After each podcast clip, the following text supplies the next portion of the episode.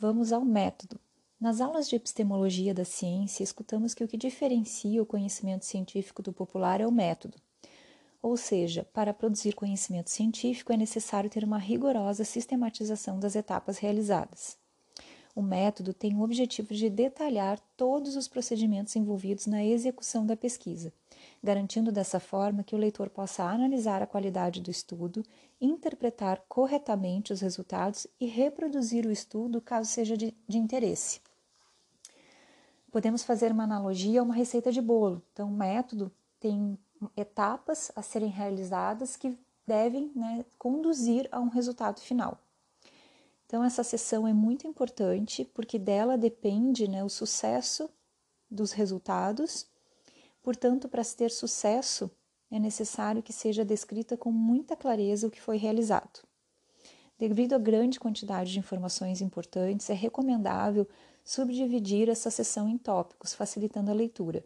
Não é um elemento obrigatório essa subdivisão, só, somente a título de facilitação. Além disso, existe uma linha tênue entre o tamanho ideal e o exagero nas informações. Então, portanto, muito cuidado ao redigir essa sessão. Agora vamos aos itens que geralmente compõem o método.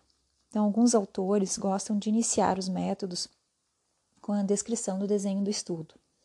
Então, aqui deve-se descrever o tipo de estudo, se foi observacional, experimental. Então, existe uma série de delineamentos descritos na literatura.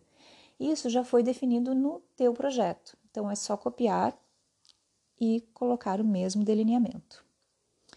O tópico sobre a população vem em seguida. Então, deve ser cuidadosamente detalhado, expondo-se os critérios de inclusão e exclusão. E aqui também um cuidado especial, Critério de inclusão são as avaliações ou os critérios que o, o sujeito da pesquisa deve possuir para ser incluído. Já o critério de exclusão são os critérios que o sujeito vai apresentar e que faz com que ele seja excluído. Então, após ser incluído, ele será excluído. Então, não é a negativa dos critérios de inclusão. Por exemplo, um critério de inclusão é a, o participante aceitar participar do projeto né, e assinar o termo de consentimento. Aí as, alguns colocam no critério de exclusão não aceitar ou não assinar o TCLE. Então não precisa, né? Se já foi incluído, é um critério de inclusão, então não precisa colocar como critério de exclusão. Aqui também tem um detalhe importante. Alguns autores gostam de já colocar os dados numéricos por exemplo, total da amostra, idade, sexo, no método. Eu gosto de deixar para os resultados. Mas existe aqui uma, um detalhe.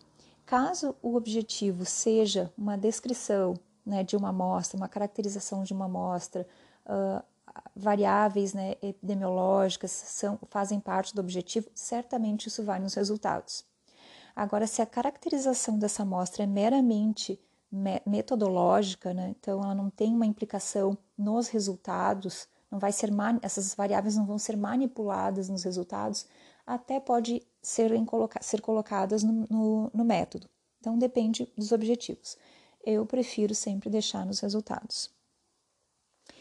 Se houver justificativa da amostra, também incluir. Então, um cálculo amostral, né, a forma como os sujeitos foram selecionados, como foi feito o processo de amostragem.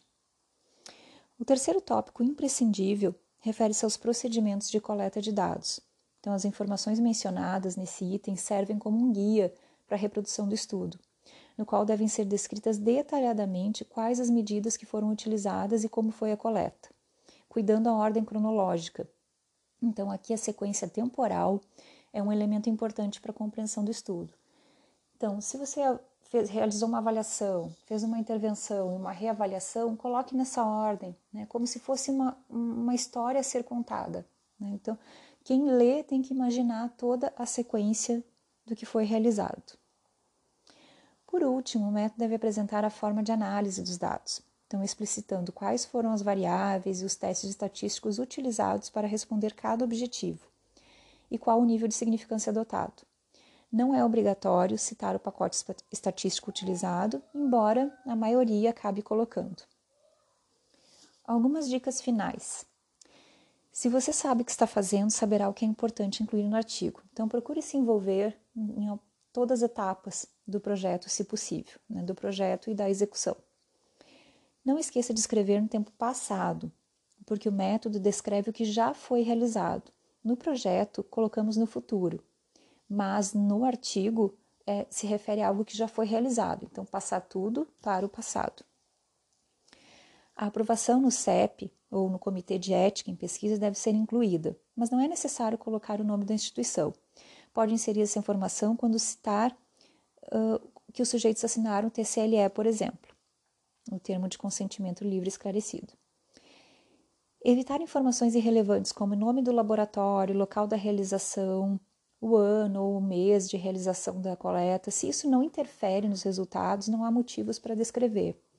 Caso tenha sido uma parceria, um empréstimo, enfim, você pode colocar isso nos agradecimentos ao final do artigo sem problema algum.